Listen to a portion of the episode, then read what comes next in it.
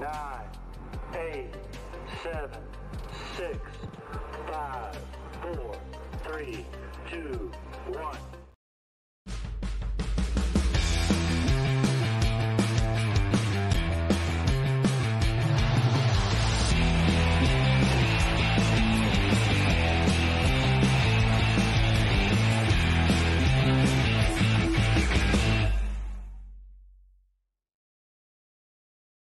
Bonsoir tout le monde, merci d'être présent à l'épisode 2 de Dans le Mille avec euh, Renaud et Jules ou Jules et Renaud. Salut tout le monde. Comment ça va, euh, Renaud? Ah, je vais pas te mentir, moi, là, les deux games en OT d'hier, ça m'a. Je me suis couché assez tard. là. J'étais un peu fatigué. Bon, ben ça, heureusement, moi, j'étais en... heureusement. Ouais. J'étais en fin de session, donc j'ai pas le luxe de, de regarder les matchs de 22h ben, de l'Ouest. Donc, euh, je me suis couché avant le début. Ouais.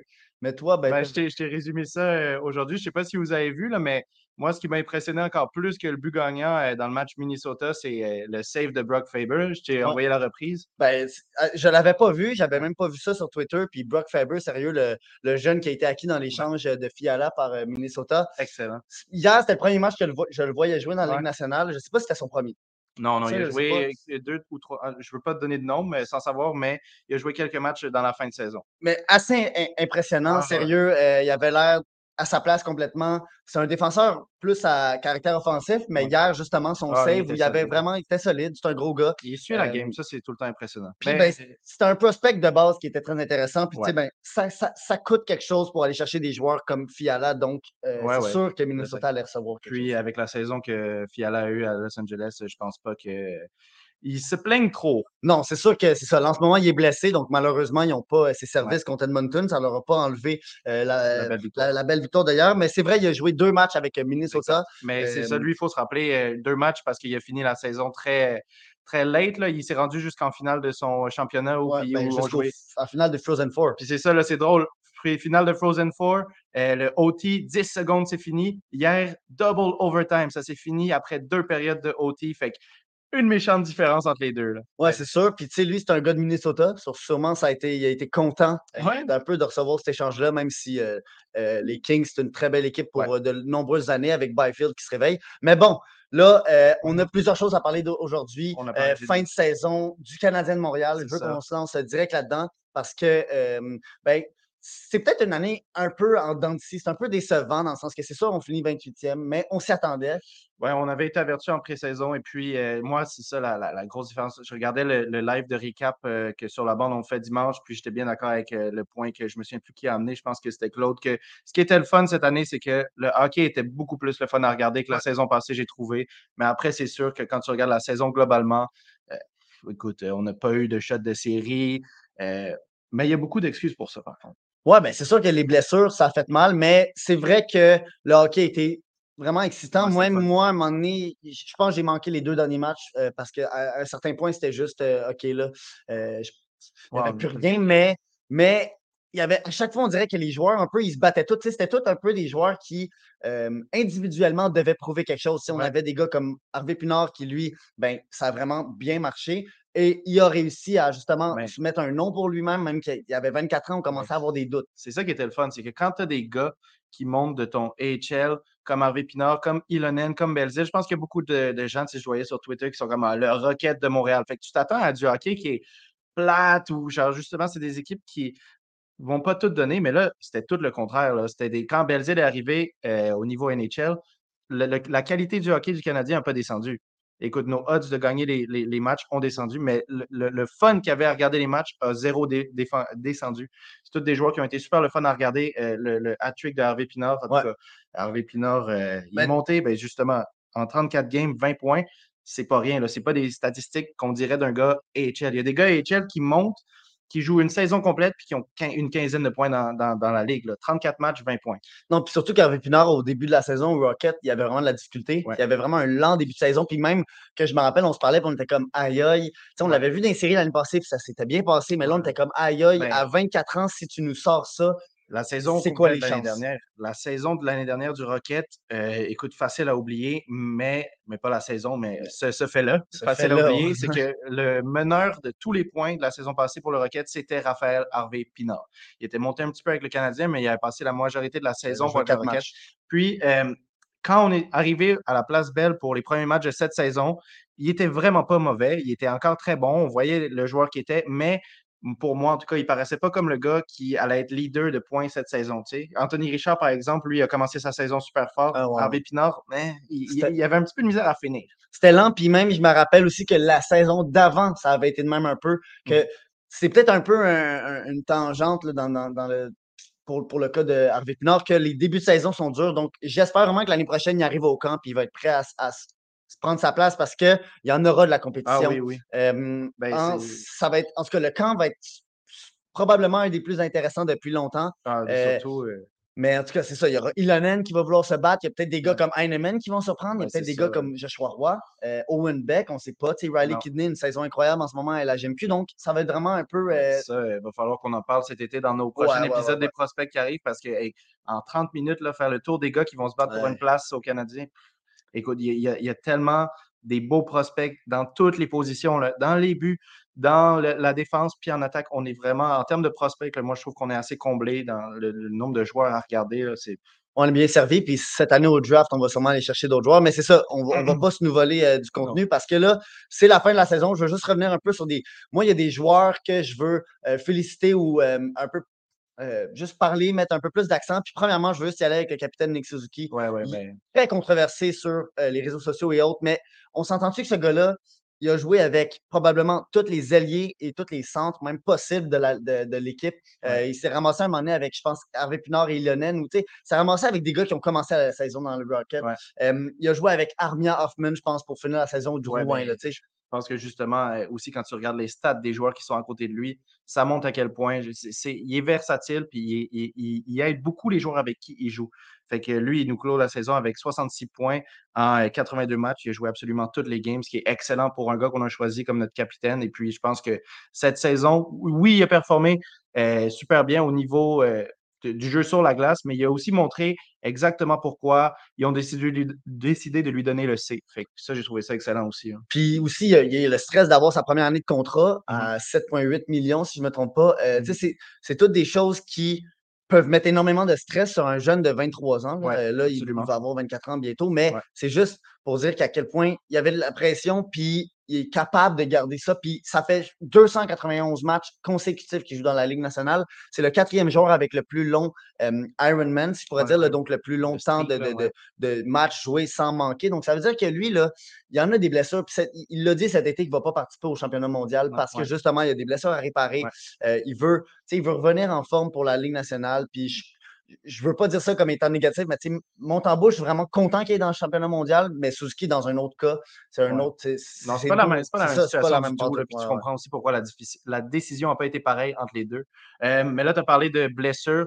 Moi, j'aimerais amener euh, le sujet là-dessus parce que justement, on en parlait avant que le podcast commence. Et puis, on s'est dit, Suzuki, j'ai entendu beaucoup de personnes dire Ah, regardez l'écart entre les, les, joueurs du Canadien. Puis c'est ça qui a été dommage cette saison, c'est que quand tu regardes l'écart, ici, je l'ai, le deuxième joueur avec le plus de points, euh, dans le Canadien, ça a été Kirby Duck cette saison, 38 points. Donc, entre 66 et 38, il y a un énorme écart. Par contre, euh, Caulfield enlève la blessure.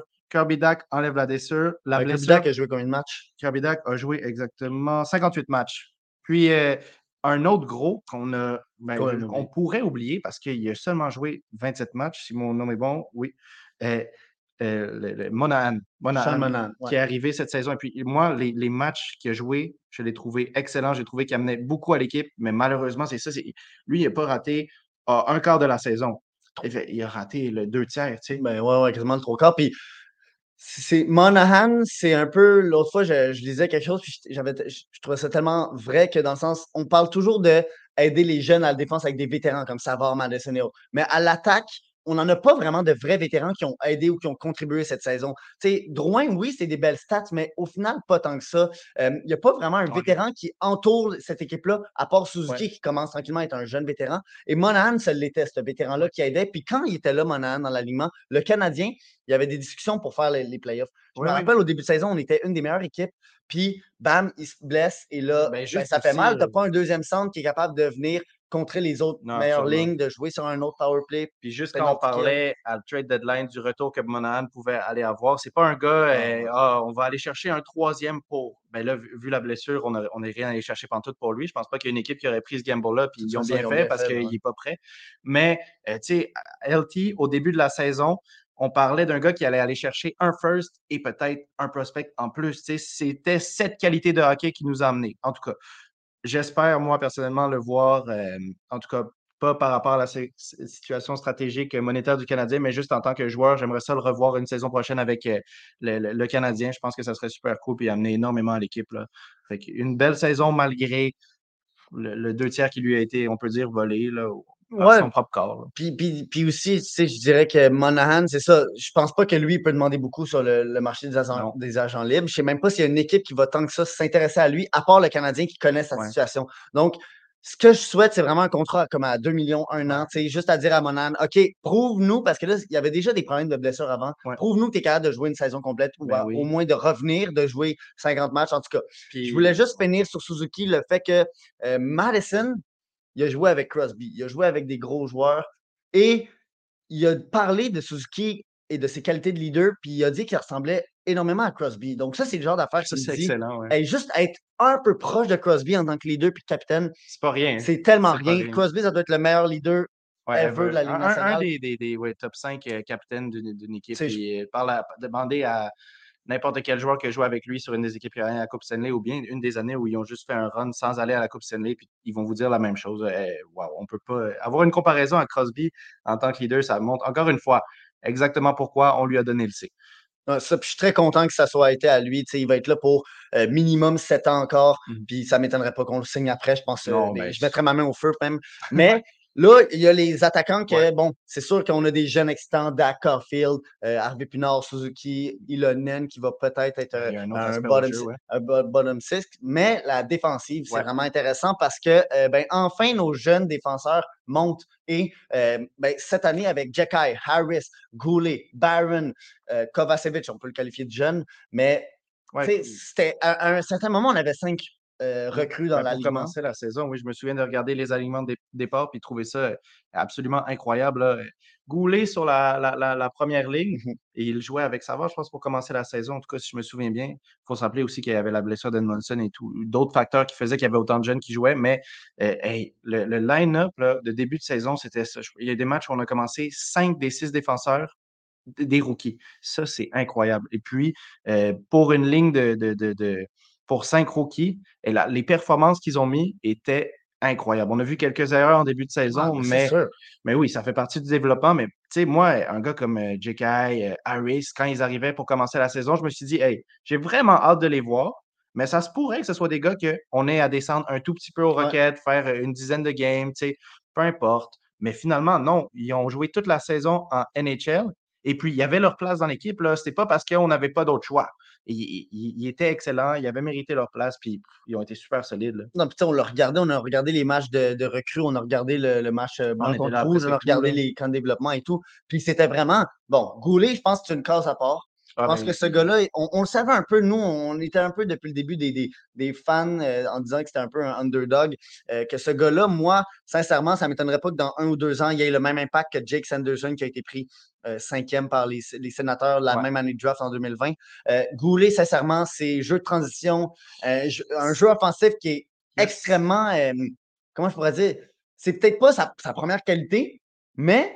Non, mais il est là. il, il- il t'en pote une, Il puis- fait, il fait mal. Puis euh, c'est ça, c'est un gars qui patine comme Goulet le fait, avec le gabarit qu'il a, puis qui frappe fort. Déjà, ces trois aspects-là ensemble, euh, tu as un, dé- un défenseur qui est incroyable. Juste d'avoir toutes ces qualités-là, tu, sais, tu le vois comment il monte la puck quand il a besoin de le faire, Ouais. comment il back-check quand il a besoin de le faire. Euh, les hits qu'il a mis cette saison, là, je suis Non, sûr que ça. vous pouvez trouver là, sur YouTube des highlight reels Ouais. de tous ces gros hits. On, on savait que c'était ce genre de joueur parce qu'il y a des joueurs de- qui avaient joué dans la même ligue que lui au junior qui avaient dit il fait mal. il fait mal. Puis ouais. il est arrivé en NHL, euh, aucun, euh, comment on dit, froid aux yeux, tu sais, Ouais, même froid aux pas yeux, froid aux yeux, ouais, frappé. Puis, euh, écoute, écoute, quand on parle de cet aspect-là du jeu aussi, je pense qu'on est obligé de montrer, de parler de Jekai. Ben, Hey, quel, âge il a? ben, Euh, tout jeune. Jacka, il a notre âge, il a 22 ans. 21, Euh, 22. ben, 21-22, ouais, c'est son année 21-22. Mais lui, Pas repêché dans la OHL, pas repêché dans la Ligue nationale. Il débarque, puis Euh, première année professionnelle, il surclasse tout le monde. Sérieux, c'est comme, c'est devenu un fan favorite en deux Ah oui, games. oui. Euh, le monde l'adore. Puis Juste en pré-saison, hein, il n'était pas gêné en pré-saison, il s'est Ouais. pas gêné dans la, dans la ligue. Un- Ah, il y a knockout euh, Massicotte euh, dans un match contre les recrues de Ottawa. Après, il se ramasse, il fait mal à Cashin. Cashin a l'air d'un petit bébé. Euh, tu sais, il se ramassait un peu euh, complètement la tête euh, coco rasée sur la, la glace. Là. Ce qui est fou, c'est que la saison passée, on l'avait vu au blanc contre rouge, je l'avais trouvé que c'était un des meilleurs joueurs sur la glace. On l'avait vu dans la pré-saison, un des meilleurs joueurs de la pré-saison, puis dans sa saison de l'année dernière euh, en junior, il l'a montré. Mais euh, quand il est arrivé, ce début de saison au Canadien, s'il y avait un gars que moi j'aurais eu à dire, lui, il va sûrement aller passer un peu de temps à Laval, j'aurais dit J.K. puis je pense qu'on s'en était parlé au début de la saison. Lui, j'étais comme, ah, je pense que quand Edmondson va être prêt, euh, ils vont le descendre, ils vont le faire, ils vont en profiter Ouais. pour le faire jouer un petit Puis finalement, non. Puis écoute, tant mieux qu'ils ne l'ont pas fait parce qu'il était là, il était prêt, puis il amène tellement un aspect qu'on n'avait pas, euh, qu'on n'aurait pas eu sans lui. Là. Puis que très peu d'équipes ont, dans le sens que il y en avait plein des défenseurs de même qui se battaient, qui, qui faisaient mal, mais lui, il, est mobile, il a une bonne Ben, relance, euh, il, a, il a- il a un bon tir qui Il se rend au filet. Juste pour ça. Exactement. Donc, c'est ça, c'est vraiment un, un défenseur euh, euh, contemporain dans le sens que justement, il est gros, il frappe, il se bat, mais en même temps, tu peux pas juste ne pas le, le- le- comment dire, le couvrir à la ligne bleue parce qu'il va peut-être tirer puis ça va donner soit un tir qui va rentrer dans le but ou une déviation et autres. Mais il y a un gars aussi qui a beaucoup de, de monde qui sont prêts à l'échanger. Euh, Jordan Harris, moi, sincèrement, je l'adore. C'est un jeune, quand Ouais. tu l'écoutes parler, il est tellement mature, il est tellement posé, réfléchi. Ça paraît qu'il a son bac. Euh, ce défenseur-là, je pense qu'il est très underrated. Je pense que c'est le plus underrated, euh, sous-estimé de la brigade défensive, la jeune brigade. Parce que, sincèrement, quand tu portes attention un peu à ses shifts, c'est incroyable ce qu'il fait. Sincèrement, c'est juste comme une- un, un calme un peu dans les deux sens. Puis un peu comme Kovacevic, que ça va pas être nécessairement tape à l'œil.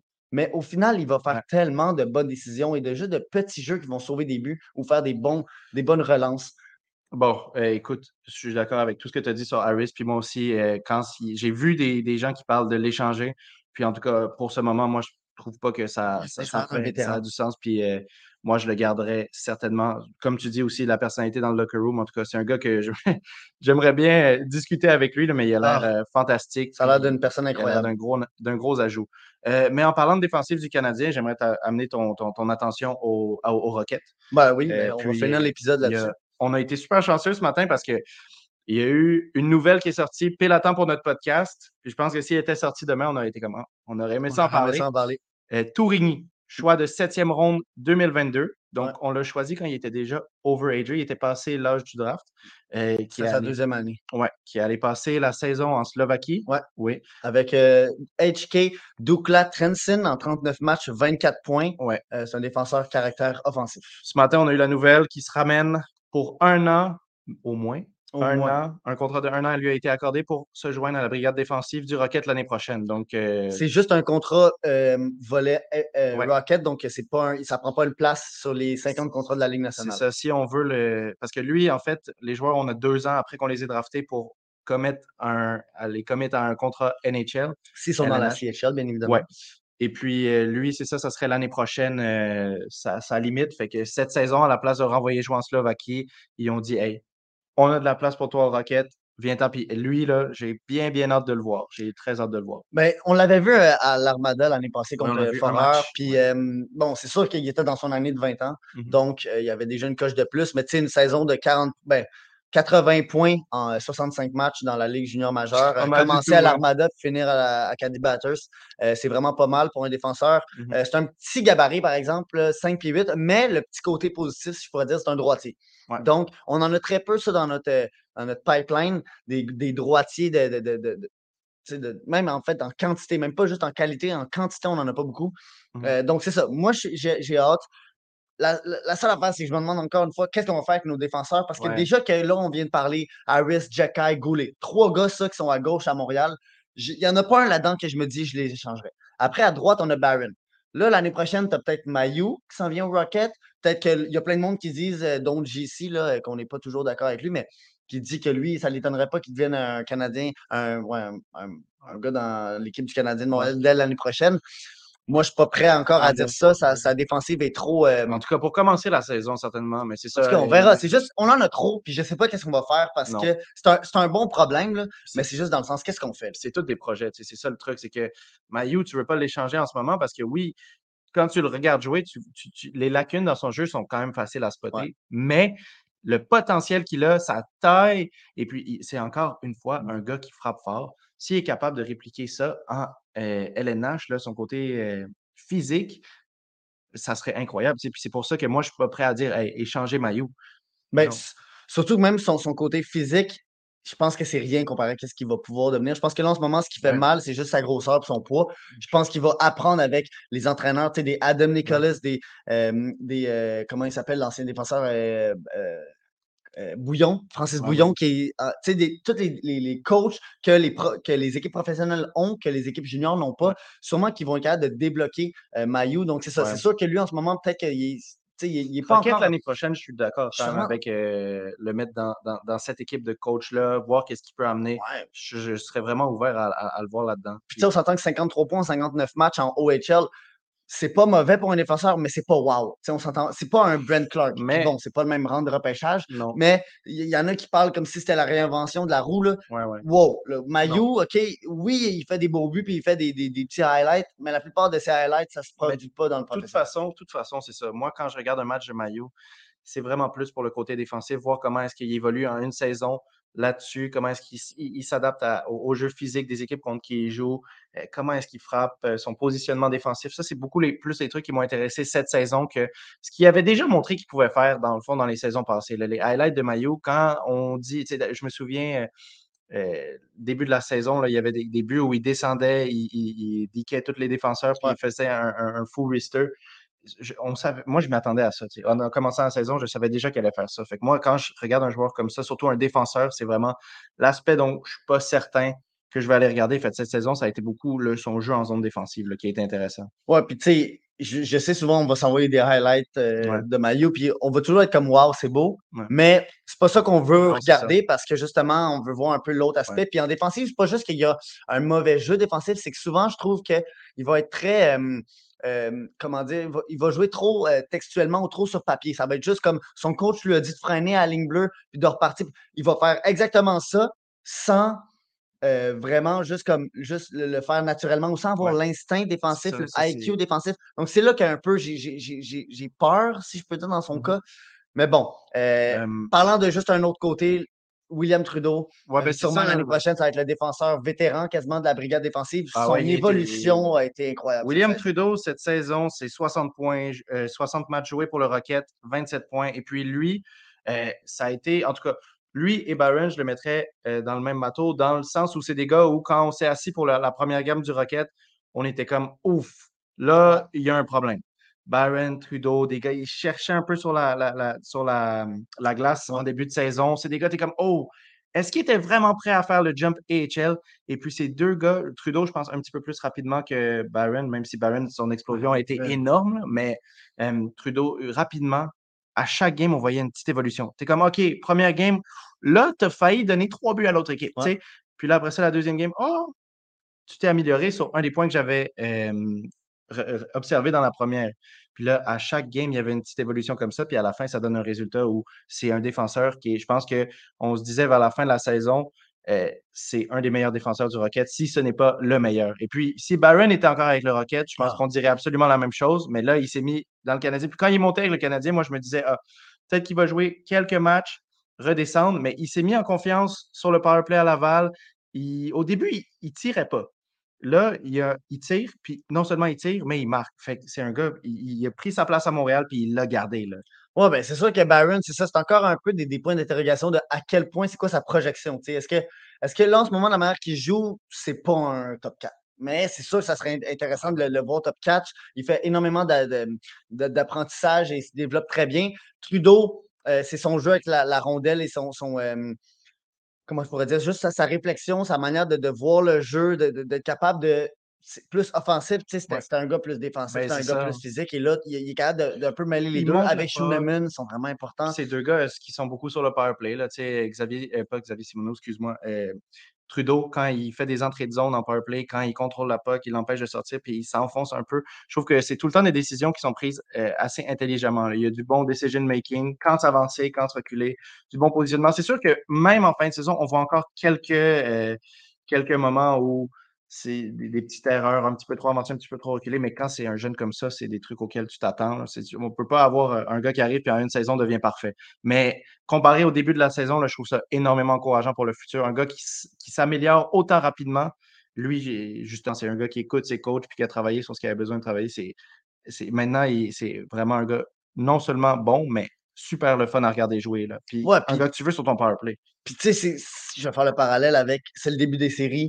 Dès demain à la Place Belle, malheureusement, nous deux, on ne va pas être là présents, mais euh, on va essayer d'être là à la ronde 2 parce que selon moi, on va être capable de se passer la ronde 2. Euh, on joue contre les Comets de Utica, l'équipe euh, école de New Jersey, qui sont une très bonne, un très bon alignement. Moins fort que l'année passée quand ils avaient fini premier de la division, mais encore une ah fois, il y, a des joueurs qui, qui, sortent. Il y a Graham Clark, le, frère de Brent Clark, qui est, je pense, le meilleur scoreur de son équipe. Ouais, des gars comme Simon Nemec, repêché en 2022, gros défenseur euh, droitier euh, slovaque. un autre joueur qui, qui, qui, fait mal sur le, le power play. Lui, ça a été super le fun de euh, le voir jouer cette saison. par contre, c'est ça, ça n'a pas été un des gars du qui j'ai été le plus ébloui à regarder jouer. Ça paraissait, je trouvais que ça a été, c'était sa première saison en HL, puis ça, on l'a vu jouer au début de la saison et à la fin de la saison. Et lui, je dirais que le step-up a été un peu moins gros. des fois, quand il est en un, un contre un, il y a un petit peu de la misère à savoir où se placer. On le voit souvent se faire battre, mais par contre, son upside en zone offensive est impossible à ignorer. Ah. Il, est, solide sur ses skates. C'est pas n'importe quoi. C'est pas pour n'importe quelle raison qu'il a été pris autant haut au draft de, 2022. C'était quoi, lui? Deuxième. Deuxième, c'est ça. Non, puis Nemeth, c'est sûr qu'à droite, avoir Nemeth, puis à gauche, avoir Luke Hughes, je pense que personne euh, s'en plaindrait. Euh, ça va être vraiment c'est sûr qu'on a plus été ébloui par un autre défenseur qu'on va parler dans deux secondes parce que je veux juste dire qu'il y a Alexander Holtz aussi dans les oui. Comets de Utica qui va pouvoir faire très mal euh, ben, aux Rockets. C'est ça. Bref, euh, écoute, une, équipe qui peut faire extrêmement mal. Mais comme je veux dire, comme toi, vu les performances du Rocket dans les deux derniers mois, euh, vu le push qu'ils ont réussi à faire avant la, fin de la saison, et puis le support qu'ils ont eu du Canadien, justement, moi, je m'attends à une victoire du Rocket. Je pense que ça va prendre les trois matchs mais je m'attends à une victoire du Rocket. Mais pas assez en confiance pour dire que c'est impossible que Utica gagne parce qu'ils ont une équipe très, très solide. Ben, tu sais, le Rocket, en avril, ils ont cinq victoires, une défaite. Euh, la seule défaite, c'est contre euh, les, Monsters de Cleveland qui auraient peut-être euh, clos le débat des, séries beaucoup plus tôt s'ils avaient gagné. Mais bon, on est dans les séries. C'est ça qui compte. La première ronde, c'est Utica et c'est vraiment de la bonne expérience pour nos jeunes. Là, il nous reste 2 minutes 30. On veut sauter. On veut aller juste parler d'un pour, pour les playoffs demain. Écoute, si jamais vous non plus, vous n'avez pas eu de billet, mercredi, c'est sur RDS. Ils vont le montrer à la télé pour les deux autres matchs chez rds.ca. Euh, mais oui, il y a un autre défenseur, parlant de la, draft class 2022, lui, c'était le sixième overall, il me semble, David Jiricek, qui est quelqu'un qui, vu que le Cleveland est dans notre division, on a pu voir énormément jouer. Et puis que je pense que dans mes highlights de joueurs d'autres équipes de cette saison, ça a été mon joueur préféré à regarder jouer. Euh, écoute, un gars, lui, quand je l'ai vu arriver, je me disais, hum, peut-être qu'il va falloir qu'il travaille un petit peu sur son skating en entrant dans la AHL. Puis finalement, Écoute, il m'a ébloui dès le premier match où je l'ai vu, lui. Puis on l'a vu, je pense, le premier match, ça devait être en novembre. ah, c'était tôt. On, les a vus souvent avec Cleveland. puis 38 points en 55 matchs pour un rookie de 18 ans dans la AHL, ça peut un peu résumer euh, à quel point ça a bien été. Donc seulement ça, 38 points en 55 matchs, je peux dire, OK, mais le gars est super offensif. Mais même en zone défensive, il dérange énormément. Il plaque. On l'a vu, je pense, dans toutes les games. Il y a une game où je l'ai trouvé un petit peu plus mou en défense, mais écoute, il est excellent. Il suit les joueurs, il fait du très bon man-to-man et c'est pas le gars contre qui tu veux te retrouver en euh, défense. Puis les Cleveland lui ont fait beaucoup confiance, ils l'ont fait jouer sur le power play, ils l'ont fait jouer euh, en piqué un petit peu. Excellent. Une super bonne première saison. Premier chiffre que j'ai vu de lui, il s'est placé euh, en haut à gauche de la zone, il reçoit la puck, il tire, c'est un but. il m'a épaté dès le premier, le premier chiffre. Donc, euh, David Jiricek, à mon avis, à regarder à Columbus Puis, la sais, saison prochaine. là. On parle à quel point, justement, Jirichek, on l'a peut-être plus préféré à Nemeth, mais je pense qu'au final, ça va peut-être être deux des Ah, meilleurs défenseurs de la ligue. Euh, puis aussi, l'affaire, c'est que Nemeth, lui, il avait des gars comme euh, Riley Walsh euh, devant lui. Il y, avait, il y a des gars comme euh, aussi Hokachuk, qui lui a été échangé aux Sharks à la, Ouais, ouais. à la transaction, à la date des transactions. Toutes les ventes sur Jirichek, ce n'est pas pour dire qu'à la fin, il va devenir 10 fois le défenseur que Nemec est. Nemec a eu une saison euh, rookie un petit peu plus soft, mais Même là. quand même excellente. C'est pas, pas, on c'est loin d'être un bust. Ben, 34 points en Très- 65 matchs, C'est une vraiment très pas bonne première saison. On voit pourquoi il a été pris deuxième overall. On voit son upside. C'est juste que personnellement, je pense que de- nous deux, c'est pareil. C'est que Jirichek, c'est celui qui nous a plus impressionnés. Et puis, en arrivant dans le draft 2022, on avait aussi ce même débat. Qui va être le meilleur défenseur du draft, Jirichek ou Nemec? Et puis, après une saison, Jirichek. Mais, écoute, dans cinq ans, tout pourrait avoir changé. Ça va être deux gars, je pense, qui vont être des excellents défenseurs pour le futur et puis qu'ils sont déjà maintenant en HL. Ouais, puis Nemeth, je pense que c'est sa dernière, c'est ses derniers matchs dans la AHL. Euh, sur ce, regardez, ça fait 30 minutes. Ouais. Merci d'avoir été avec nous. Merci. Euh, euh, Go Rockets! merci Je- à Sur la bande Ben, encore. merci à sur la bande, carrément. Merci à Claude d'être là euh, Ouais. pendant les, les lives. Euh, là, en ce moment, on n'a pas regardé les scores, on s'en va faire ça. Non, oui, c'est ça. maintenant, qu'on est- qu'on a quitté, c'était 2-0 au New York. Euh, je, je sais pas. Je, sais- je sais juste que moi, ma seule prédiction qu'il y a eu un peu de. Peut-être un peu de, de- de discussion autour de ça, c'est que j'ai prédit que Seattle allait gagner contre euh, Colorado. Donc, euh, je vais revenir à ce clip-là fin. s'ils gagnent, parce que selon moi, c'est une équipe qui pourrait vraiment Ouais. surprendre dans les séries. Comme je t'ai dit tantôt, euh, je pense que s'il y a un upset à avoir, ça va être celui-là. Par contre, moi, dans mon pool, personnellement, j'ai quand même mis Colorado, mais en 7. Puis je pense que les Seattle pourrait quand même créer une surprise. Donc, à voir. Le premier match ce soir. Euh, sur ce, on vous réinvite la semaine prochaine, même heure, même place, 7h30. Euh, on va vous donner les sujets euh, au cours de la cours de semaine. la semaine. Puis je veux juste te dire, si le monde pense que c'est l'année de Toronto, ben en tout cas, c'est pas la première période de Toronto puisque c'est 2-0 pour Tampa Bay. euh, un but de Pierre-Yves euh, ou Pierre-Édouard Bellemare et Anthony Cirelli. Je me Donc, plains euh, pas, moi. En tout cas, on verra. Moi non plus, j'aimerais ça continuer à bâcher Toronto. Mais sur ce, merci beaucoup. À la Merci semaine prochaine. À la semaine Merci prochaine. d'être resté. Au revoir.